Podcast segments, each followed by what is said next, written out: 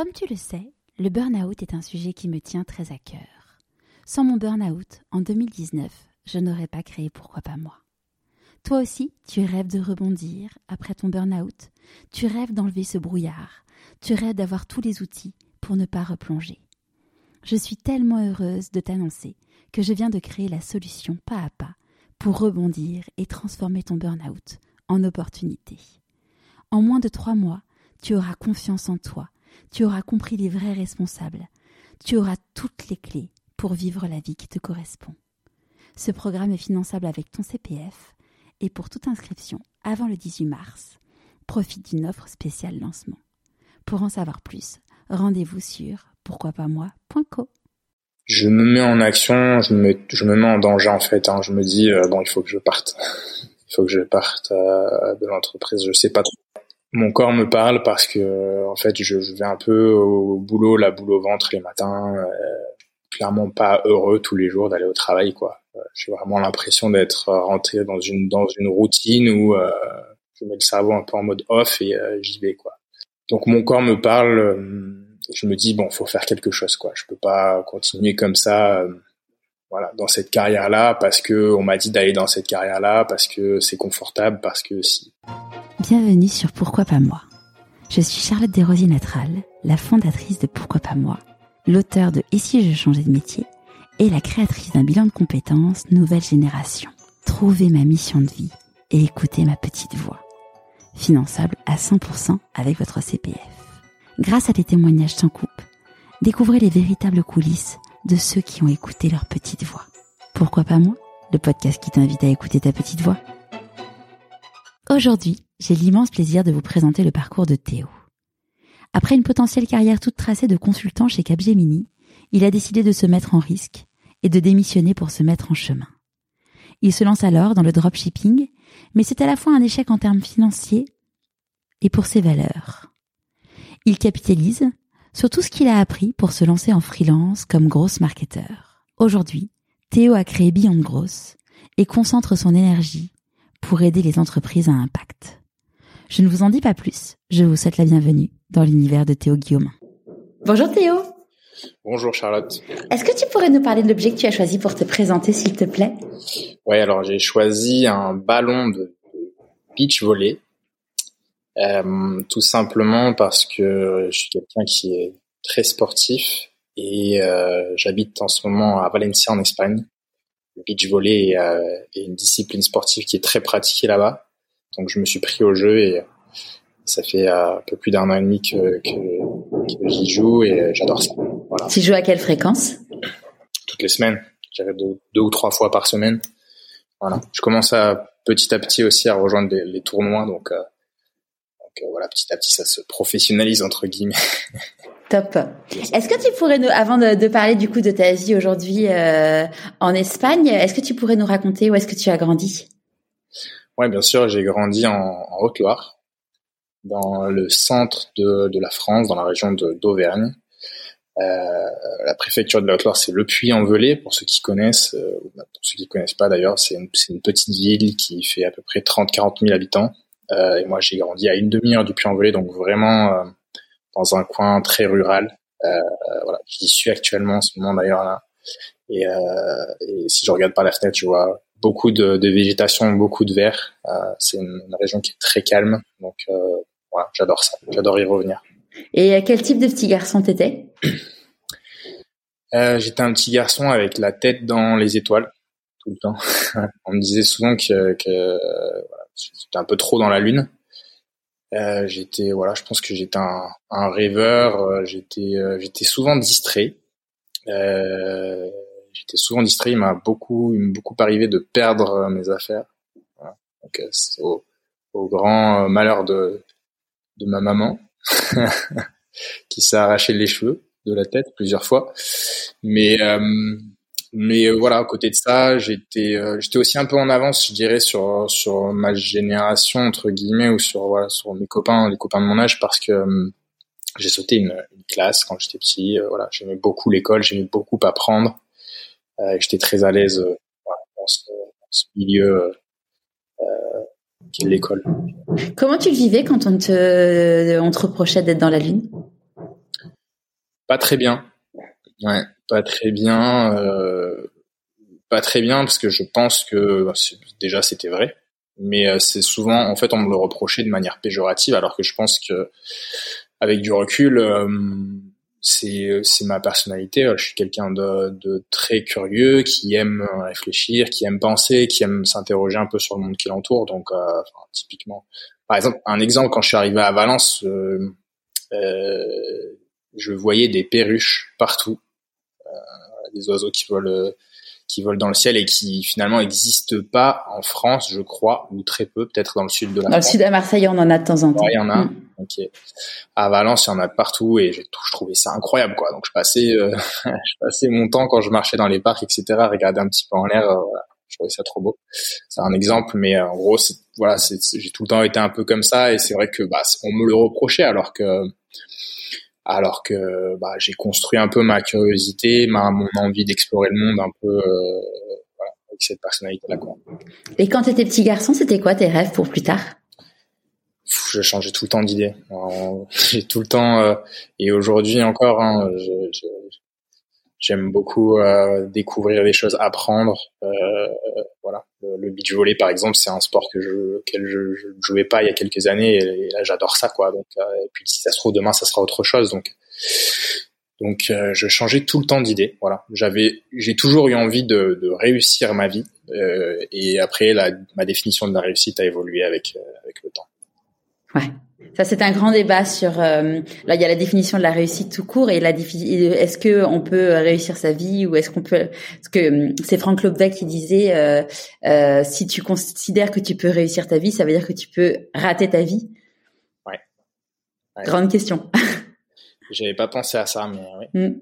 Mais euh, je, je, je t'en parle parce que clairement, quand je l'avais interviewé et qu'il m'a, il m'a parlé de ça, je dis ouais, c'est vrai. Que, alors il y a la définition de la réussite dans la réussite professionnelle, la réussite euh, euh dans le quotidien, enfin de, de, de, de, petits pas. Mais en effet, de se dire est-ce que euh, est-ce qu'on peut rater sa vie Vous avez deux heures. Allez. Et, euh, et, comment ça s'est passé du coup? Donc tu disais donc tu étais bon élève, tu avais sauté une classe. Comment ça s'est passé au moment de, du choix du coup de, de tes études supérieures? Euh, je crois que j'ai fait un peu un choix par défaut. Euh, je pense que à ce moment-là, j'ai peut-être manqué de confiance en moi ou euh, peut-être manqué d'affirmation de, qui j'étais vraiment. Après, à cet âge-là, c'est vrai que c'est compliqué de savoir qui on est vraiment et ce qu'on a envie de faire. Donc j'ai choisi déjà j'ai choisi une, filière économique et sociale au bac. Euh, voilà, j'aurais, j'aurais, en fait, j'aurais pu, je pense, partir dans n'importe quelle filière, euh, mais j'ai choisi un peu ça par défaut. Euh, et puis après, j'ai choisi une école de commerce et pareil, je pense que c'était un peu un choix par défaut aussi. Euh, il y a plein de choses que j'aurais pu faire, que j'aurais voulu faire. Euh, Comme quoi? bah, je, Par exemple, je, je, pense souvent que les études de psychologie, ça, ça m'aurait, euh, ça m'aurait énormément attiré. Voilà. Et je pense que j'aurais été même euh, dans mon élément quoi concrètement. Donc euh, euh donc euh, c'est un c'est un petit regret on va dire si je si je pouvais revenir en arrière peut-être que je partirais là-dessus. Après il est pas trop tard. Ouais non c'est vrai. T'as quel âge? Tout à fait. 30 ans. Ouais, non non c'est vrai c'est vrai. Je suis je ferme jamais la porte à la reconversion d'ailleurs. Un jour ouais. ou un autre. Une autre. Ouais et et, et, donc du coup, euh, ES, euh, école école de commerce, là à ce moment-là, tu as parce que bon, une école de commerce c'est quand même très générique, hein, généraliste. On se dit on peut faire à la fois euh, du market, des RH, de la finance. Toi, tu as une idée en tête euh, de ce que tu aimerais faire? Pas vraiment. je suis un, un copain qui lui est très intéressé par l'entrepreneuriat. Il est assez débrouillard là-dessus et, euh, et qui est très intéressé aussi par euh, la tech et par euh, voilà tout ce qui est digital, on va dire. Donc je le suis un peu. C'est un voilà un exemple pour moi sur cette partie-là. Donc là encore, c'est un petit peu par défaut, on va dire. Euh, c'est plus parce que je sais pas trop quoi faire finalement, quoi. Donc, euh, je vais essayer de suivre ceux qui sont autour de moi. Euh, et voilà, petit à petit, je, je, je me dirige un peu plus euh, plus vers ça, quoi, plus vers l'entrepreneuriat et plus vers euh, vers le, le, digital, les technologies, quoi. Et comment euh, et comment ton ton entourage réagit quand tu fais une école de commerce euh? Bien, bien, bien. Je pense que c'est assez. Euh, pour le coup, mon oncle, lui, en a fait une aussi. Aujourd'hui, il a un poste, un très bon poste chez chez Ilti, qui est une entreprise qui qui fournit du matériel dans le secteur du, du BTP. C'est une entreprise assez connue sur tous les pros du, du BTP. Euh, donc voilà, c'est un peu un, un, modèle de réussite, on va dire, euh, dans la famille, on va dire. Euh, et donc, euh, je pense que c'était plutôt bien vu que je que je suive ce modèle-là. Et tes parents, ils faisaient quoi comme métier Ou ils font, ils font quoi toujours d'ailleurs peut-être Ouais, mon père est médecin généraliste. Et, euh, et ma mère travaille dans un hôpital en tant que technicienne de laboratoire. D'accord, donc tous les deux dans l'univers médical. Exactement. Ouais. Et pourquoi du coup psychologue, c'est c'est pas une voie que tu as explorée à cette époque-là? Parce que du coup c'est on est dans le médical. Ouais, je, je, encore une fois, je, je pense que j'avais pas assez de recul pour pour savoir ce que euh, ce que je voulais faire vraiment et qui j'étais. Euh, voilà, j'ai pas pris en compte qui j'étais vraiment pour le choix de mes études. Quoi, j'ai plus pris en compte euh, euh ce que la société attendait de moi finalement. Euh, et euh, voilà, si c'était à refaire avec le recul, effectivement, je pense que j'aurais choisi euh, peut-être des études là-dedans, quoi. Et donc ton premier job, c'était euh, chez Capgemini? Ouais, j'ai fait une, une, alternance quand j'étais en école de commerce. Et euh, donc j'ai été pris en alternance chez Capgemini dans le sud de la France, à Nice. Euh, voilà, c'est encore une fois dans le domaine des, des nouvelles technologies, donc euh, on va dire que je, je, continue un peu dans, dans la voie que j'avais euh, que j'avais choisie par par défaut. Euh, ça a été assez compliqué au début pour moi parce que c'est un univers qui est qui est assez euh, complexe quand on vient juste de débarquer, qu'on sait pas ce que c'est un système d'information, par exemple, avant de rattraper un petit peu ces lacunes entre guillemets, c'est un peu long. Enfin, c'est Capgemini, c'est une boîte où il y a beaucoup beaucoup d'ingénieurs quand même. Donc euh, quand on vient d'un milieu plus euh, commerce, euh, il faut il faut s'adapter quoi à ça. Ça prend un peu de temps. Et pour toi, pour toi, ça a été difficile? Ouais, au début, j'ai mis un petit peu de temps à m'adapter, ouais, effectivement. Euh, et après, j'ai vu quand même quelques, voilà, j'ai, on va dire, commencé à m'adapter, mais j'ai, il y a, y a quelques quelques sujets qui m'ont dérangé j'ai senti que je, on commençait à je, je pense que là j'ai senti euh, que j'ai commencé à, à, reconnaître mes valeurs et j'ai senti qu'il y avait des choses qui étaient un peu qui allaient un peu à l'encontre de mes valeurs quoi. Ouais. J'avais interviewé euh, le, le DG France de Capgemini, mais c'était pas peut-être pas à ton époque, euh, François Mazon. D'accord, ok.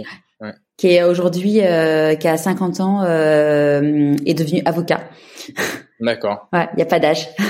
Il y a, y a pas d'âge pour, écouter, pour écouter sa petite voix. Et hum, donc la Capgemini, tu restes trois ans? Ouais, c'est ça. Qu'est-ce qui se passe du coup euh, Qu'est-ce qui fait que tu quittes, tu quittes Capgemini et que tu changes, tu changes complètement d'univers? Euh, Plusieurs choses. Hum, déjà, le, le fait d'être dans un grand groupe euh, et finalement avoir un peu la sensation d'être un pion parmi tant d'autres. Euh, c'est quelque chose qui me plaisait pas du tout. Euh, je dirais que moi j'ai toujours été quand même assez ambitieux, même si j'ai pris euh, quelques choix par défaut pendant ma jeunesse parce que ben, quand on est jeune on sait pas trop qui on est et ce qu'on veut faire. J'ai toujours eu une ambition de de, de, de, de me démarquer un petit peu et de voilà d'aller d'aller trouver ma, ma voie et de réussir dans cette voie entre guillemets parce que la définition de la réussite comme tu disais elle est elle peut être propre à chacun. Euh, donc il y a, y a ce, cet aspect-là, le fait de, de, ne pas me sentir à ma place finalement dans un grand groupe. Euh, je, je, dis souvent aussi que j'avais, j'avais, il y avait deux types euh, d'anti-mentors chez Capgemini. Voilà. Donc je, je, je, fonctionnais beaucoup à ça, les anti-mentors. Donc je savais pas vraiment à qui je voulais ressembler, mais je savais à qui je ne voulais pas ressembler. Euh, et c'est vrai qu'en fait, je, je, voyais du coup d'un côté un peu les, les commerciaux en, en costard qui, euh, qui devaient vendre des profils à des entreprises. Euh, voilà, c'est leur travail hein, après tout, donc il euh, n'y a pas de jugement là-dessus, mais c'est vrai qu'une fois, moi en tant que profil, quand j'ai été parachuté entre guillemets dans une entreprise qui était Enedis à l'époque, ben, le commercial qui m'a qui m'a qui a vendu mon profil à Enedis, j'ai plus jamais entendu parler de lui derrière. Euh, alors que voilà, on avait une bonne relation, que il était super sympa, etc. Donc je me suis dit bon, qu'il a, il a cet objectif commercial qui fait que c'est un peu au détriment de l'humain et euh, je trouve c'est un peu dommage.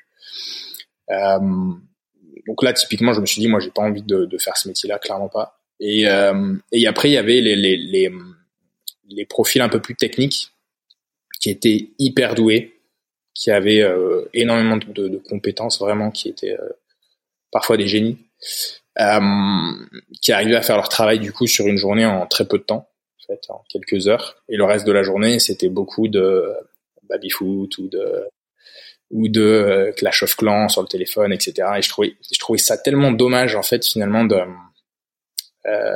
finalement ce potentiel de, de ne pas le développer auprès de, de, projets qui vraiment pour moi peut-être après encore une fois c'est objectif valait plus la peine quoi finalement euh, des projets avec un vrai impact sur le monde, quoi. Et euh, donc je me suis dit, j'ai pas envie de, de, d'abandonner le potentiel que j'ai.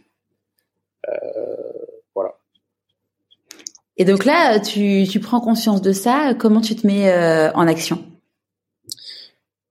Je me mets en action. Je me, je me mets en danger en fait. Hein. Je me dis bon, il faut que je parte. il faut que je parte de l'entreprise. Je sais. Ton corps te parle?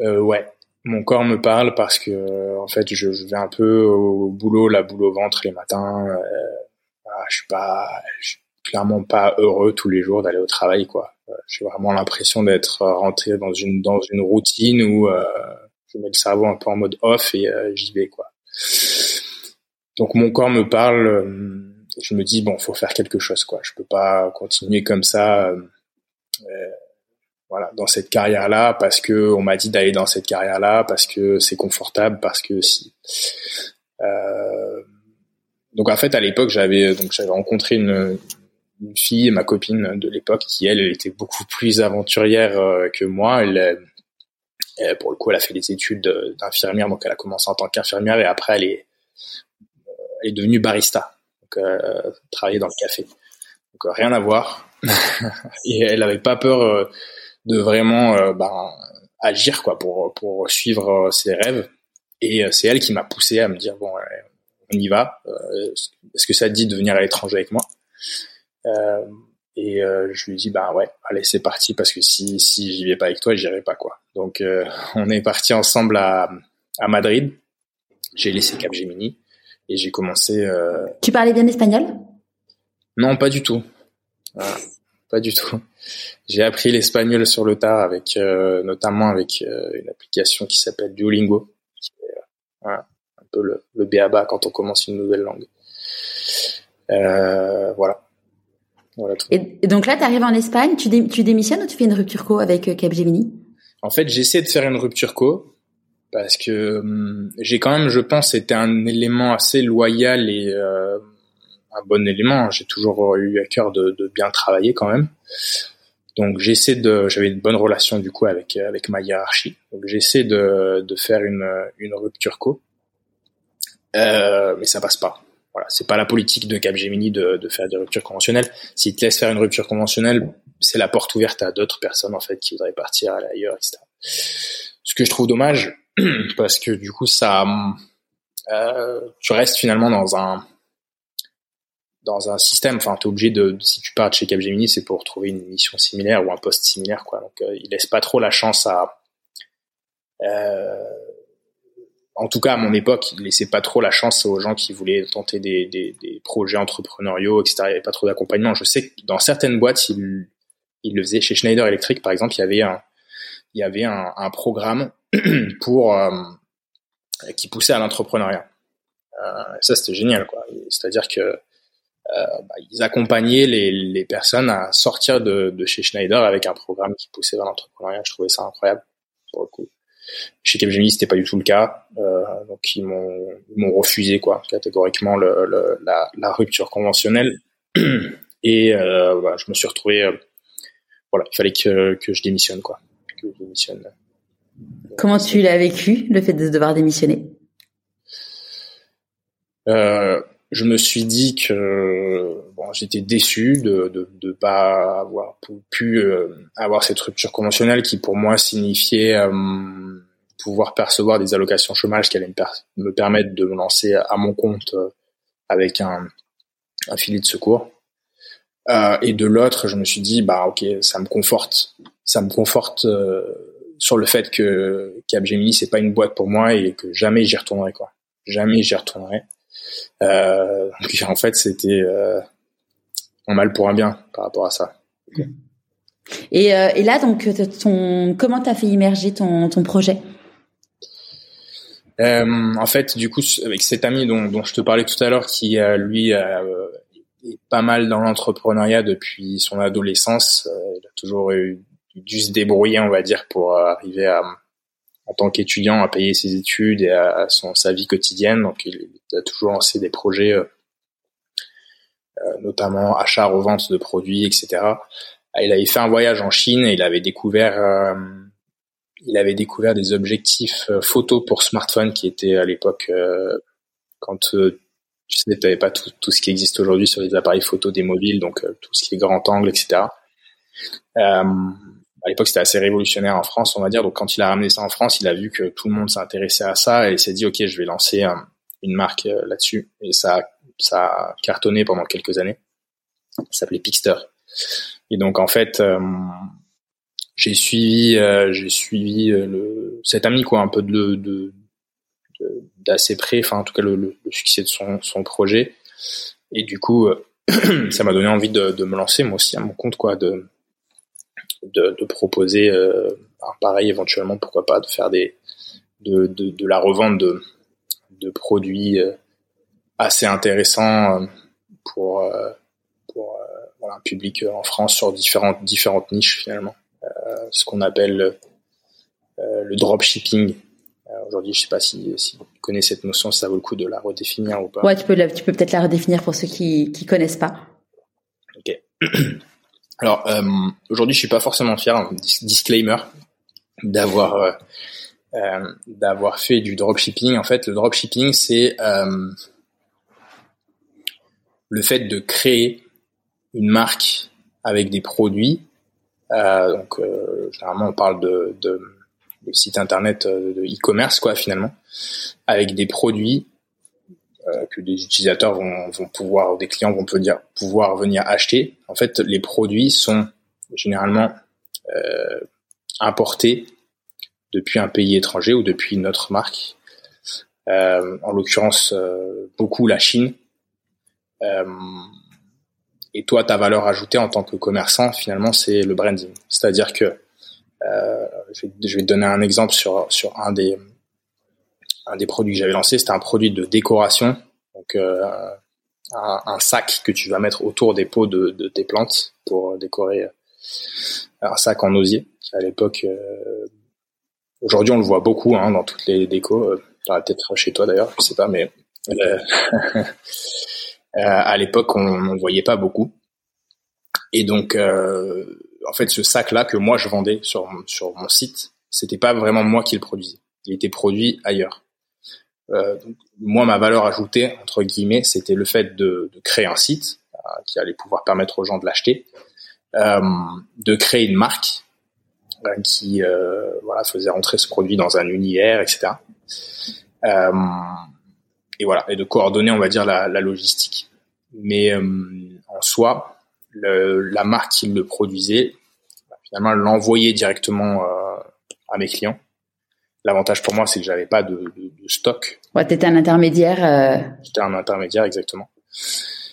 Euh, et donc, ça pouvait me permettre de travailler sans, euh, en étant où je voulais, euh, sans, euh, sans contrainte financière, puisqu'il n'y a pas besoin d'acheter un stock, il n'y a pas besoin de, de, de, payer des locaux. Et, et voilà, de, de, tester sans grand risque financier finalement une un projet. Et euh, rapidement, du coup, parce que tu avais quand même cet enjeu du coup de ne pas, t'avais pas de chômage, tu as pu rapidement euh, gagner ta vie pour euh, pouvoir euh, subvenir à tes besoins? Non, pas vraiment. En fait, j'ai un peu succombé aux sirènes, toujours pareil, hein, parce que j'écoutais, j'écoutais un peu ce qu'on me disait de faire et, et ce qui fonctionnait. Et j'avais succombé aux sirènes du dropshipping qui à l'époque c'était un peu la, la, la promesse de l'Eldorado. Euh, et en fait, c'est très compliqué, euh, surtout quand on a peu de, de notions sur bah, le e-commerce, le marketing en ligne, etc.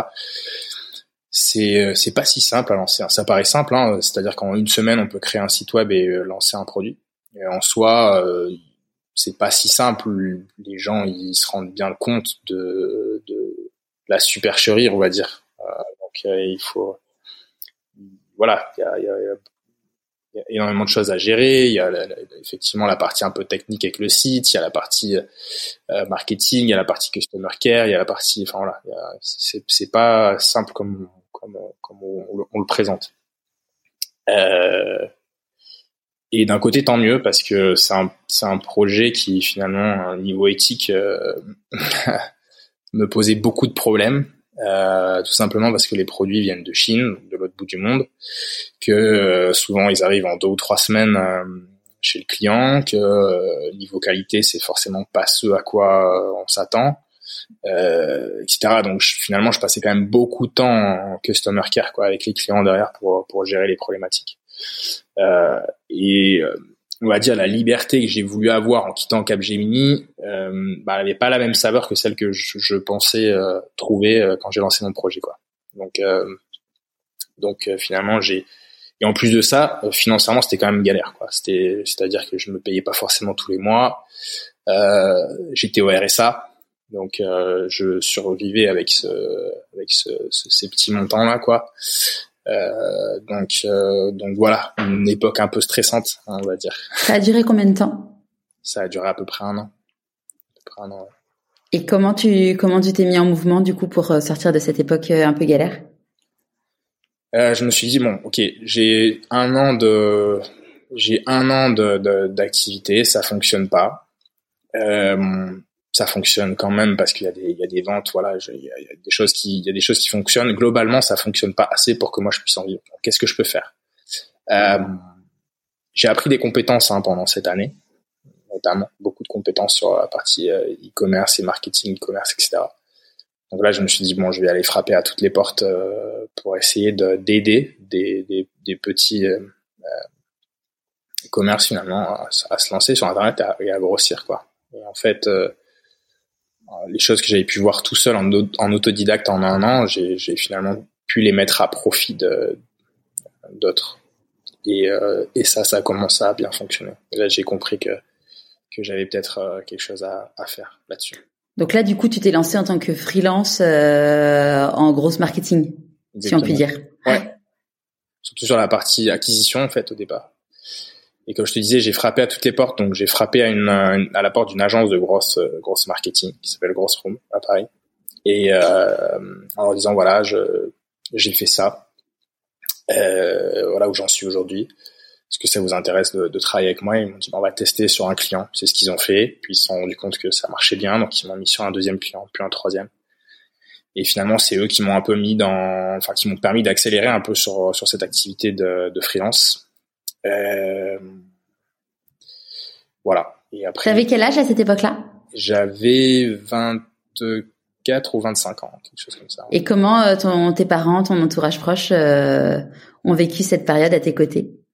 Assez stressante pour eux, hein, euh, parce que justement j'étais un peu sorti du, du, système, on va dire, pour faire quelque chose qui était pas du tout euh, sécure. Euh, donc assez stressant pour eux. Ils essayaient de m'encourager, mais pour le coup, ils me posaient quand même beaucoup de questions. ils me partageaient quand même leurs doutes. Donc moi, ça, ça me, ça me faisait douter aussi. Quoi. J'étais pas, j'étais pas serein non plus en les écoutant. Quoi. Ouais. ouais. Et c'était quoi tes peurs à cette époque-là? Mes peurs, c'était euh, surtout de manquer en fait et de devoir. Euh, de voir que potentiellement mes études auraient, auraient servi à rien, les études que m'ont payé mes parents, et de devoir retourner en fait dans ce système aussi, par défaut, et de me dire ah mince, j'y retourne quoi, c'est reparti. Il y a un moment où tu t'étais dit euh, allez j'y retourne euh, ou pas? Non. Non. Non non. J'ai essayé de pousser le plus possible. Donc euh, ouais, j'ai essayé vraiment de pousser le plus possible. Ça m'a appris aussi à vivre avec moi. Ça m'a appris pas mal de choses quand même. Ça m'a montré qu'on en était capable. Et et puis ça m'a appris à persister quoi. Sachant qu'à la base, du coup, tu t'es lancé sur le B2C, donc euh, tes clients c'était des clients, ouais. enfin c'était des particuliers. Euh, après, tu t'es spécialisé en B2B. Ouais, alors en fait ça c'est, euh, bah, je peut-être euh, dû le remarquer sur les premières réponses que je t'ai fait là sur, cette première première demi-heure, mais j'ai quelqu'un qui a toujours été à la recherche de sens dans ce qu'il faisait. Euh, et euh, je me suis beaucoup questionné sur l'écologie en fait sur ces années-là. Et c'est aussi d'ailleurs ça qui m'a fait. Euh, j'avais j'avais une grosse dissonance cognitive à, à, travailler sur sur des sujets de, dropshipping euh, par rapport à ça quoi. Euh, et en fait, même en accompagnant des, clients en e-commerce, je me rendais compte que parfois, même très souvent, euh, dans une grande majorité des cas, c'était des produits qui et des logiques de surconsommation en fait. Hein, donc même sur les sur, sur les, les techniques qu'on utilisait en marketing, c'était des, des techniques de sur, surconsommation, de la promotion, euh, de euh, des euh, comment dire travailler sur la psychologie, donc un petit peu tout ce qui tout ce qui faisait appel à l'urgence, etc. Du harcèlement Ouais, c'est euh, c'est euh, c'est les produits. On te dit, euh, euh tu as une offre pendant 24 heures et il faut absolument que tu achètes maintenant tout de suite. Et et quand tu vas sur AliExpress, tu vois que le produit est dix fois moins cher. Et ouais, ouais. ouais.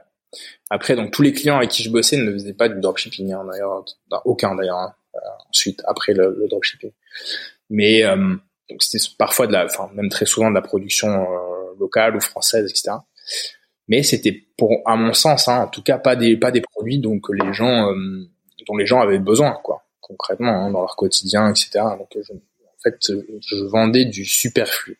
Ça me dérangeait beaucoup. Et donc je me suis dit comment est-ce que je fais pour euh, pour euh, solutionner ça? Euh, tu verras que je, je suis pas parti de à chaque fois quand je fais des changements c'est pas c'est pas radical. Ça avance vers une quête de sens mais c'est pas radical. Euh, j'ai pas été encore capable de faire un changement radical où je me dis bah j'abandonne euh, j'abandonne euh, le digital pour euh, aller créer une, un tiers lieu ou une ferme tu vois. et on, ne sait jamais hein. tu n'as que 30 ans exactement mais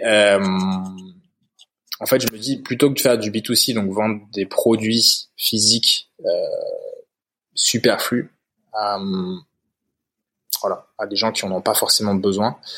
Peut-être euh, plutôt partir sur du B2B. Et j'ai eu une opportunité grâce à Grossroom d'ailleurs à l'époque de partir sur une mission comme ça. Euh, et donc, euh, et donc j'essaye de, partir sur du B2B, de faire ces missions B2B. Et c'est vrai que ben, pour le coup, je trouve que voilà, ça fait plus sens. Déjà, ça répond un peu plus à ce que je recherche, à mon éthique, on va dire. Voilà, souvent c'est des, des, des, produits plus pour des, des, professionnels, des entreprises. Souvent elles répondent à des besoins assez concrets. C'est pas toujours le cas, bien sûr, hein, mais, mais, euh, mais c'est en tout cas c'est le cas des, des, clients, de la grosse majorité des clients avec qui j'ai travaillé. Euh, et encore plus aujourd'hui. On y reviendra, mais encore plus aujourd'hui.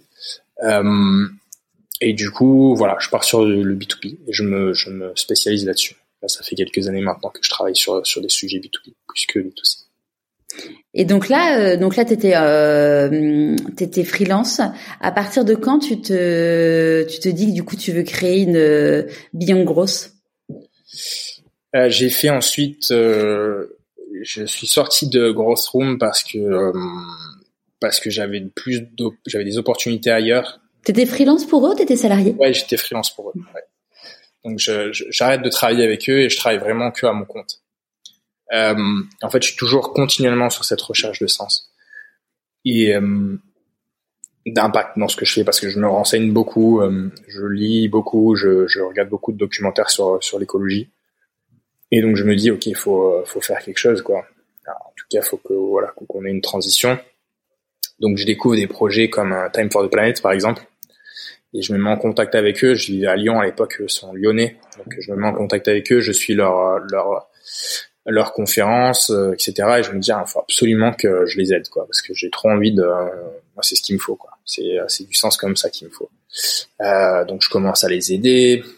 Euh, je trouve ça génial, la communauté est géniale. Euh, il y a bien un vrai sens. Euh, je commence à prendre contact avec des entreprises, avec des entrepreneurs qui sont beaucoup plus sur des sujets euh, d'impact, d'écologie, d'impact social. Euh, et euh, du coup, je, travaille voilà avec de plus en plus d'entreprises comme ça, donc Make Sense par exemple, euh, Plume Labs qui est une startup qui fait de qui fait de la sensibilisation, déjà de la mesure de, de, pollution atmosphérique et de la sensibilisation à ces sujets-là, et qui, qui, qui, vendent aussi de la donnée aussi à, des, à des groupes euh, type AccuWeather, euh, groupes de, de, de, météo, prévision météo. Euh, donc voilà, euh, de plus en plus je travaille sur ces sujets-là et donc je me, je me positionne aussi là-dessus et donc je me présente aussi sur ces sujets-là, donc euh, euh, notamment sur LinkedIn et sur les différents dans les différents contenus que je commence à réaliser parce que je, me rends aussi compte que le, progressivement que le personal branding est assez est important, qu'il faut se rendre visible pour voilà pour pas toi à avoir à chercher tes clients, mais pour que tes clients viennent à toi. Euh, et, euh, et on me contacte, donc c'est l'année dernière, euh, en août, c'est euh, Clément euh, Auchard qui me contacte de Jumanji Studio. Jumanji Studio, c'est un startup studio qui crée des projets à impact environnemental, a priori. donc il me contacte en me disant, écoute, voilà, on a, on a ces, ces, ces boîtes là qu'on a créées qui ont, besoin de d'aide pour pour se développer, pour grossir, pour être visible sur Internet Est-ce que tu penses que tu peux nous aider? Ça peut être euh, l'occasion de créer euh, une autre boîte, du coup, là-dessus, sur ces sujets-là, sujets de croissance. Euh, donc moi, je leur dis, bah, je, dis à Clément, carrément, carrément, on commence. Donc là, l'idée, c'est que tu intègres du coup ce startup studio pour créer ton, pour créer ton ta boîte. Exactement. Ouais. Donc pour eux, c'est la création d'une nouvelle boîte qui vient compléter leur portfolio. C'est quelque chose dont tu t'es, t'avais, enfin, que tu avais rêvé un jour, euh, dont tu avais rêvé un jour? Disons que c'est, c'est, pas un rêve, mais euh, c'est vrai que avec ces années de freelance et la, la, recherche de sens, je me suis dit un jour il faudrait que je me positionne à 100% là-dessus. Euh, mais j'avais pas assez d'opportunités de le faire et j'avais pas ce cadre et cette obligation de le faire en fait. j'avais beaucoup de projets qui arrivaient euh, de, de part et d'autre euh, qui n'étaient pas forcément impact, mais qui étaient durs pour moi. Euh, c'était dur pour moi de les refuser parce que ça restait des beaux projets. Euh, voilà, j'ai bossé par exemple pour des startups de de la Société Générale ou de euh, ou de voilà des de, de, groupes comme ça qui voulaient un peu créer des, des, entreprises pour être plus des startups pour être plus compétitives. Donc c'est des beaux projets hein, sur le papier. Euh, que j'avais du mal à refuser parce que je m'étais pas mis cette, euh, cette, ce cadre, cette obligation de, de vraiment bosser à 100%. C'était dans un coin de ma tête, mais c'était pas encore fixé. Et le fait de le faire avec euh, avec Jumanji Studio, en créant Beyond Growth, du coup, c'était c'était l'opportunité de le faire. Aujourd'hui, je travaille exclusivement sur des entreprises euh, à impact environnemental ou social. Voilà. Même si cette notion, elle est parfois compliquée à, à définir. T'as eu des peurs au moment de les rejoindre? Ouais. Ouais, ouais. J'ai eu des peurs. Euh, bon, déjà, c'est vrai que créer son entreprise euh, par rapport à être en freelance, c'est c'est euh, c'est un, un, step. Euh, c'est surtout aussi sur le, le comment dire, sur la notion d'impact. En ce moment, c'est vraiment ce qui m'anime aujourd'hui, c'est-à-dire que je, je, veux gagner ma vie, je veux gagner suffisamment d'argent pour, pouvoir en vivre. Mais ce qui, ce qui vraiment m'intéresse, ma motivation profonde, c'est euh, avoir un impact positif sur l'environnement et la société. Et comment on fait ça? Et c'est très compliqué de, se dire comment on fait ça quand on fait du marketing, quoi. Parce que par définition, le marketing, c'est un peu ça, ça, ça pousse vers plus de consommation, quoi, a priori. Donc, euh, je suis encore toujours en, réflexion sur ces sujets-là. Comment est-ce que je fais pour comment est-ce qu'on fait pour pour s'améliorer à chaque fois et pour vraiment voilà, aller dans le bon sens quoi. Aujourd'hui, on est dans un process de labellisation, par exemple. C'est une première étape, ce sera certainement pas la dernière. Pour être labellisé quoi? Bicorp. Voilà. Bicorp qui est un, des labels de référence, on va dire, sur, sur ces sujets. Ouais. Euh, et aujourd'hui, du coup, tu arrives à, arrives à, te, à vivre de, de ton, avec cette nouvelle entreprise? Oui, mais grâce à Jumanji Studio. Parce que Jumanji Studio est là derrière, il nous a aidé dès le début, en fait, à, bah, pouvoir fixer nos salaires. Euh, quand je dis nous, c'est parce que du coup, j'ai mis, j'ai, euh, j'ai, continué les discussions avec euh, l'ami dont je te parlais tout à l'heure, qui lui avait créé Pixter, qui a, a, lâché Pixter quelques années après parce que bah, la concurrence des constructeurs mobiles était beaucoup trop importante. Et donc, j'avais envie d'avoir quelqu'un à mes côtés qui était, qui avait de la bouteille, on va dire, sur l'entrepreneuriat. Il était, il était disponible, donc je lui ai proposé de de rejoindre le projet. Et il a dit oui. Donc euh, voilà, dès le début, on a pu euh, euh, on a pu poser nos conditions, donc notamment avoir des salaires décents, travailler sur un branding, bien préparer notre site internet, notre communication, etc. Donc avoir les fonds nécessaires grâce à Jumanji Studio. Et euh, aujourd'hui, on vit de notre entreprise. On a eu une trentaine de clients depuis le début de l'année. Euh, donc, pas de souci, on génère du revenu. Mais Vous êtes tous les deux, du coup? On est tous les deux. On a recruté un alternant aussi qui nous aide là depuis le mois de septembre. Et puis, on travaille avec euh, avec une quinzaine de freelances. Donc, euh, donc voilà. Et ça fait quoi de se retrouver du coup de l'autre côté de la barrière? Il y a pas mal de choses qu'on comprend, euh, qu'on avait du mal à comprendre quand on était freelance. Voilà, typiquement la marge que, que, peuvent se faire les, les, les, agences, les collectifs sur les, les freelances. Euh, en fait, voilà, il faut, faut aussi comprendre que ben, tout le, le, le, processus de vente, tout ce qui est euh, gestion de projet, tout ce qui est relation avec le client, tout ce qui est synchronisation, en fait, c'est l'agence qui s'en occupe. Et donc ça, le freelance, il a un peu de mal à, à comprendre et il se dit ah mais c'est ouais, tel client paye ce prix-là, mais si on travaillait directement ensemble, lui et moi, il paierait beaucoup moins cher. Et moi, peut-être que potentiellement, je pourrais aussi, euh, voilà, prendre une plus grosse part du gâteau. Mais en réalité, euh, moi, j'avais du mal à comprendre vraiment la, la plus-value des, des, agences. Maintenant, je me rends compte que de, de, pourquoi tu comment. Quoi. Euh, donc ouais, ouais, on se rend compte de certaines choses auxquelles on avait euh, on avait du mal à, voilà, on avait du mal à, à, comprendre avant. Et l'association, du coup, avec un ami, ça se passe comment? C'est pas toujours simple. Euh, c'est pas toujours simple, d'autant plus qu'on a lancé, on a essayé de lancer plusieurs projets entrepreneuriaux avec Tristan et on, comme on est très proche, on a parfois eu euh, un peu des, des guerres d'ego, on va dire. Donc, il a fallu euh, gérer ça. Il faut encore le gérer parfois, et on apprend à le faire. Pour le coup, on je pense qu'on on, apprend énormément là-dessus, euh, tous les deux. Et euh, et puis, euh, je dirais que ça, ça pousse aussi à, ben, à super bien s'organiser, à super bien définir les rôles de chacun, etc. Donc c'est le travail qu'on a qu'on a fait récemment là et qui, qui nous permet aujourd'hui, je pense, d'être sur un, une, une, relation pro et perso qui, qui fonctionne. Ouais. Voilà. Et euh comment t'écoutes ton intuition? Euh, J'ai tendance à beaucoup l'écouter quand même. Ouais. J'ai tendance à beaucoup l'écouter, euh, surtout depuis que j'ai quitté euh, Capgemini, du coup. C'était un peu là, c'était un peu l'écoute de mon intuition, quoi. C'était un peu l'écoute. Enfin, disons que je, j'ai, je me suis pas trop, j'ai pas trop pris en compte des critères rationnels pour faire ce choix-là. C'était plus de l'intuition. Et euh, je regrette absolument pas de l'avoir fait quoi aujourd'hui. Donc euh, donc j'ai tendance à quand même pas mal écouter mon intuition et, euh, et généralement je suis assez quand je fais ces choix-là de l'intuition, c'est des choix que je regrette je, je regrette pas pour le coup. Comment tu célèbres tes réussites? J'ai célèbre pas assez. je les célèbre pas assez parce que je suis quelqu'un qui est euh, assez perfectionniste et euh, quand j'ai des réussites, je me, j'ai tendance à me dire que c'est normal en fait de d'en avoir euh, et que du coup, euh, faut continuer quoi. Il faut continuer. Il y a toujours un autre objectif ensuite.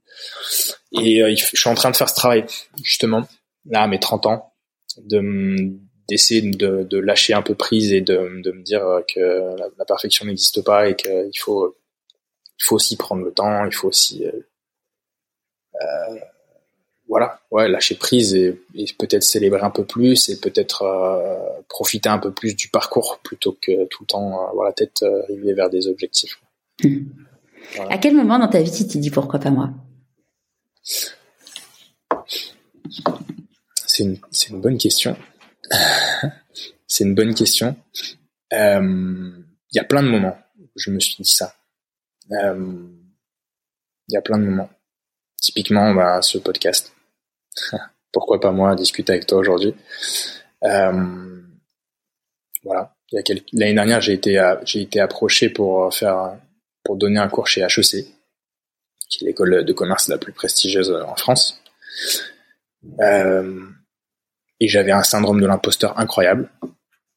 Mais euh, voilà, je me suis dit pourquoi pas moi. J'ai hésité, je me suis dit pourquoi pas moi, et je l'ai fait.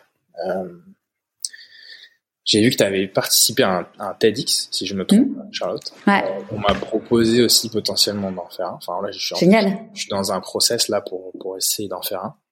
Là, Sur quelle thématique? Sur la thématique de la chance. Comment provoquer sa chance? Euh, c'est un sujet. Euh... Ah, ouais. Charlotte, je sais Ouais, je, je, suis toujours là. Je t'entends. Ouais, c'est bon. Allô? Je suis toujours là. Ouais. On a eu un petit problème technique. Euh, tu disais du coup qu'on t'avait contacté pour faire un TEDx pour euh, sur la thématique de provoquer sa chance. Ouais, c'est ça. Alors très précisément, on m'a proposé de participer à un, process de recrutement pour un TEDx. Donc là, je ne sais pas encore, je sais pas encore si je vais participer ou pas, mais en tout cas, je suis dans euh, je suis a priori dans, dans la shortlist. Euh, et effectivement, c'est le sujet, c'est provoquer sa chance pas mal de choses à dire là-dessus. Et t'as envie, t'as envie, envie de raconter quoi? Euh, J'ai envie, je pense, de raconter un peu l'histoire de l'histoire que j'ai commencé à raconter sur sur euh, un post LinkedIn qui a énormément marché euh, dernièrement. Je pense que c'est aussi pour ça que tu m'as contacté, Charlotte, et c'est aussi ce que j'ai commencé à expliquer dans cette première phase là de de l'entretien avec toi. Euh, c'est-à-dire un peu le, la, la, période où j'ai quitté Capgemini, où j'ai euh, j'ai euh, pas mal galéré avant d'arriver là où j'en suis aujourd'hui, c'est-à-dire bah, être à la tête de Beyond et Beyond Growth, c'est de faire travailler quasiment une vingtaine de personnes aujourd'hui sur sur 30 clients différents. voilà, expliquer que on peut provoquer sa chance en même en étant au, dans les situations les plus inconfortables. Voilà. On parlait un peu de ça. Euh, maintenant, je suis pas hyper euh, d'accord sur le fait de dire que, c'est facile. on peut provoquer sa chance. Je suis, je pense qu'il n'y a pas vraiment de, méritocratie. Euh, je pense que le fait d'être né en France déjà, dans une famille et une situation stable dans une région où super bien. On a la chance d'avoir une maison. Enfin, j'ai un confort incroyable par rapport à, une situation incroyable par rapport à d'autres personnes. Et, euh, et voilà, c'est juste simplement la chance d'être né au, bon endroit. Et ça, ça, ça a pas pu être, être provoqué, quoi. Tu vois. Après, qu'est-ce que tu fais de ça? Oui, c'est qu'est-ce que tu fais, euh, ouais, qu'est-ce que tu fais de ta vie, euh, qu'est-ce que tu fais de ta vie, des opportunités? Est-ce que tu saisis les opportunités Est-ce que tu te mets sur, au bon endroit pour pouvoir euh... Exactement. Donc, est-ce que tu te reposes sur sur tes lauriers? Euh, C'est le cas, par exemple, de l'anti-mentor dont je te parlais tout à l'heure, euh, le, dev qui qui a une place confortable et qui du coup potentiellement pourra rester dans cette place-là toute sa vie, une grande partie de sa vie. Ou est-ce que tu vas, ben, voilà, chercher une situation qui te correspond, tu vois, qui, qui correspond à qui tu es vraiment. Ça me parle beaucoup, même si tu vois, je suis dans une approche hyper, euh, je cherche le positif partout, mais euh, ça me parle beaucoup cette approche d'anti-mentor parce qu'en effet, euh, il y a des gens, il y a des gens dans la vie professionnelle ou personnelle, dans des situations où tu te dis, je veux mais tellement pas être, enfin vraiment, c'est vraiment, tu dis, mais je veux tellement pas être comme ces personnes, et ça permet en effet d'apprendre à, à, mieux se connaître aussi, d'avoir ce type de personnes, ça te permet de te dire, ok, ça, c'est no way. Exactement. Ouais, c'est ça. Et finalement, en fait, moi, je pense que j'aurais, je pourrais avoir plein de mentors différents parce que je suis hyper curieux. Je sais que je pourrais faire plein de choses différentes. Euh, j'ai envie d'apprendre plein de choses différentes. Et donc, le fait de se dire, ah, bah, cette personne-là, ce qu'elle fait, c'est intéressant. Typiquement, c'est, c'est pas un anti-mentor, cette personne-là. Bah, ça me permet de me, voilà, de me dire pourquoi pas. Mais, euh, par exemple, quand, si, si, je, si je réfléchis à un poste euh, à la défense, euh, dans du consulting en finance, tu vois, par exemple, bah, ça c'est du no-go, quoi. Pour moi, c'est euh, ouais, totalement, euh, totalement le, le, le, type de situation dans lequel j'ai pas envie de me retrouver, quoi. Donc, ouais. C'est quoi pour toi la réussite du coup aujourd'hui? Peut-être pour la définir, expliquer un peu comment elle a évolué cette définition de la réussite chez moi depuis que je suis, je suis plus jeune, plus petit. Euh, je dirais qu'avant, j'étais un peu bercé par euh, par la la télé quand j'étais plus jeune, et que du coup, euh, mon type de réussite, c'était de voilà, j'avais envie de devenir célèbre et riche concrètement. Quoi. et en fait, je cherchais un peu une bonne manière de, de de, de devenir. J'ai toujours été très attiré par la musique et notamment par la musique un peu électronique. Et en fait, quand je voyais euh, Daft Punk, par exemple, qui est un groupe que j'adore depuis que je suis petit, je me disais, j'ai envie d'être comme eux, en fait. Il va falloir que, que je travaille pour être comme eux. Et euh, je dirais que euh, j'ai pas suffisamment travaillé pour être comme eux. ou en tout cas, voilà, j'ai pas creusé assez bien ça, mais petit à petit, j'ai continué à faire évoluer cette définition de la réussite. Euh, toujours beaucoup lié à l'argent, en fait, même quand j'étais un peu non, encore quand j'étais un peu sur la partie dropshipping où je me disais bah voilà c'est la méthode facile de, faire de l'argent en fait je me suis rendu compte que c'était pas forcément vrai. Mais euh, mais en fait à partir de ce moment-là je me suis aussi rendu compte que la réussite financière ça pouvait se faire au détriment d'autres euh, d'autres euh, d'autres valeurs plus importantes qui sont bah, une éthique sociale et une éthique environnementale. Aujourd'hui la vision de ma vision de la réussite c'est voilà d'être justement proactif sur sur ces sujets-là d'être acteur de ces sujets-là. Euh, j'ai encore pas mal de doutes sur euh, est-ce que est-ce que je m'y prends de la bonne manière? Est-ce que euh, même avec Beyond on, on, pour l'instant j'ai la sensation que alors on travaille pour des boîtes qui sont pour le coup des, des, des, très bons acteurs de, de ça, de, de, de, la transition, en tout cas sur des sujets environnementaux et sociaux. Mais je peux avoir aussi parfois la sensation qu'on qu'on qu'on contribue à la, la, la, croissance verte, auquel je je crois pas vraiment. Donc euh, euh, j'ai envie de continuer à définir ça et à, à, voir à quel point on y contribue, à quel point on a de l'impact. Pour moi aujourd'hui, la réussite, ça sera vraiment ça. Ça sera vraiment quand je serai fier de, de, de, de je suis de plus en plus, hein, mais quand je serai fier à 100% de ce que je fais professionnellement euh, parlant, quoi, euh, notamment. Hmm. Voilà. Qu'est-ce que tu penses que le petit Théo de 6 ans dirait s'il te voyait aujourd'hui? Euh, Je pense qu'il, je pense qu'il, euh, je m'attendais pas du tout euh, à être là où j'en suis aujourd'hui. Je pense qu'il comprend rien ce que je fais aujourd'hui, quoi, concrètement. mais que au fond euh, j'ai affirmé ma personnalité, j'ai affirmé mes valeurs et, euh, et, que du coup il serait il serait fier de moi par rapport à par rapport à ça quoi. Il verrait que euh, je, voilà, je me considère comme c'est encore une fois subjectif, mais j'ai la sensation d'être d'être une bonne personne et je pense qu'il serait fier de moi par rapport à ça. On dit que dans la vie, quand on fait des choix, on fait des renoncements. C'est quoi pour toi les renoncements aujourd'hui? Euh, renoncement parfois à, mon confort personnel au profit de au profit de, de parfois du, du, du, bien commun en tout cas de, de, de de mes convictions qui j'ai le sentiment vont dans le bon sens. Typiquement, je, ne prends plus l'avion.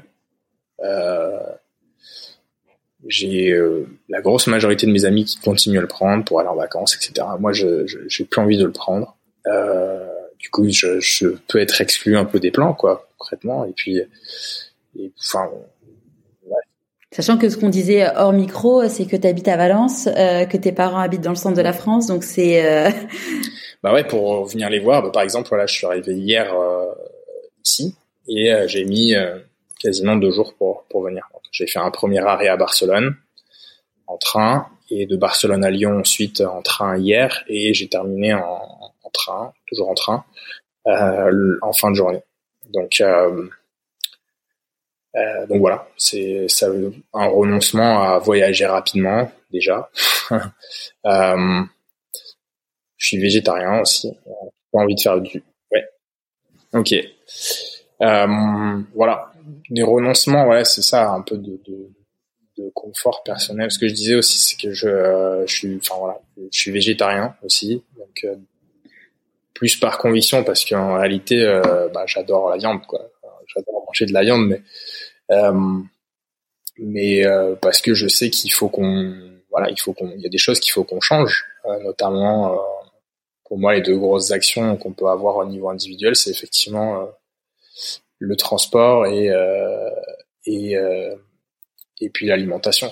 Après, il y en a d'autres. Hein, il y a globalement le fait de, de bah, d'être plus plus responsable sur nos consommations, donc sobrement, on va dire. Il y a l'énergie, etc. Mais ça, j'y vais petit à petit, on va dire. Mais euh, les deux grosses actions que j'ai prises à, à, niveau personnel, c'est celle-là. Et euh, ça m'empêche pas de vivre et de bien vivre. Mais euh, euh, j'ai pris conscience que je pouvais pas faire tout ce que je pouvais faire. Je pense que c'est important qu'on en prenne tous conscience et, et qu'on se rende compte que nos vies, elles sont pas invivables, qu'on vit, on vit pas moins bien comme ça c'est pour ça que je le fais, pour essayer de montrer aux gens que bah, je vis quand même super bien, que je suis heureux et que et que et que voilà, c'est pas si terrible en fait. Hein. c'est quoi la plus grande difficulté que tu as eu à traverser dans ta vie? Euh, Honnêtement, je, me, considère assez chanceux de pas avoir eu de très grosses difficultés dans ma vie. Euh, j'ai eu des difficultés comme tout le monde. Euh, voilà, des difficultés professionnelles, des doutes, des moments où je me cherchais, des décès, etc. donc j'en ai eu, mais j'ai c'est des choses normales en fait dans une vie, on va dire. J'ai pas eu, j'ai vraiment de la chance de pas avoir eu de très grosses difficultés. Voilà. Je pense que j'ai en ce moment, depuis le début de l'année, depuis mes 30 ans, euh, une crise existentielle qui s'est qui s'est euh, confirmée, on va dire, et sur laquelle j'essaye de travailler. Euh, tu fais quoi du coup pour ça? Euh, Je vais consulter une psy, euh, notamment, qui m'aide beaucoup. Euh, et j'essaie de travailler sur, sur moi-même, de changer certains aspects de, de, ma personnalité, quoi, grâce à ça. Notamment le fait que je, suis quelqu'un de perfectionniste et que j'essaie de, de, travailler un peu là-dessus pour, pour me laisser un peu vivre et laisser vivre les autres aussi. euh, voilà. Euh, et, euh, et puis ouais, une grosse angoisse sur les sujets environnementaux. Donc euh, aussi essayer de, de, traiter ça et de voir comment est-ce que je peux faire pour, pour transformer cette angoisse en action, quoi. Et ça c'est un peu le, c'est un peu ce que j'ai commencé à faire avec Beyond Growth, c'est un peu ce que j'ai j'avais commencé à faire un peu avant et petit à petit j'essaie de, de, de, voilà d'être encore plus acteur de, de ça. De quoi tu es le plus fier aujourd'hui? Euh, C'est une bonne question. C'est une bonne question. Euh, je dirais de, l'équilibre global que, j'ai trouvé euh, et que je trouve dans ma vie. Euh, le fait d'être une personne de référence, je dirais aussi pour, beaucoup, pour mes proches, etc. Et pour les gens avec qui je travaille, les gens que je côtoie, d'apporter de l'aide, du soutien. donc, voilà, je pense être une personne entre guillemets influente dans le dans le bon sens, je l'espère, même si je suis conscient que tout ce que je fais n'est pas n'est pas y a, y a, voilà, on a tous des choses à améliorer, mais en tout cas, j'essaie d'avancer dans le bon sens et je pense que j'essaie de montrer ce, cette, cette voie-là aux gens qui m'entourent.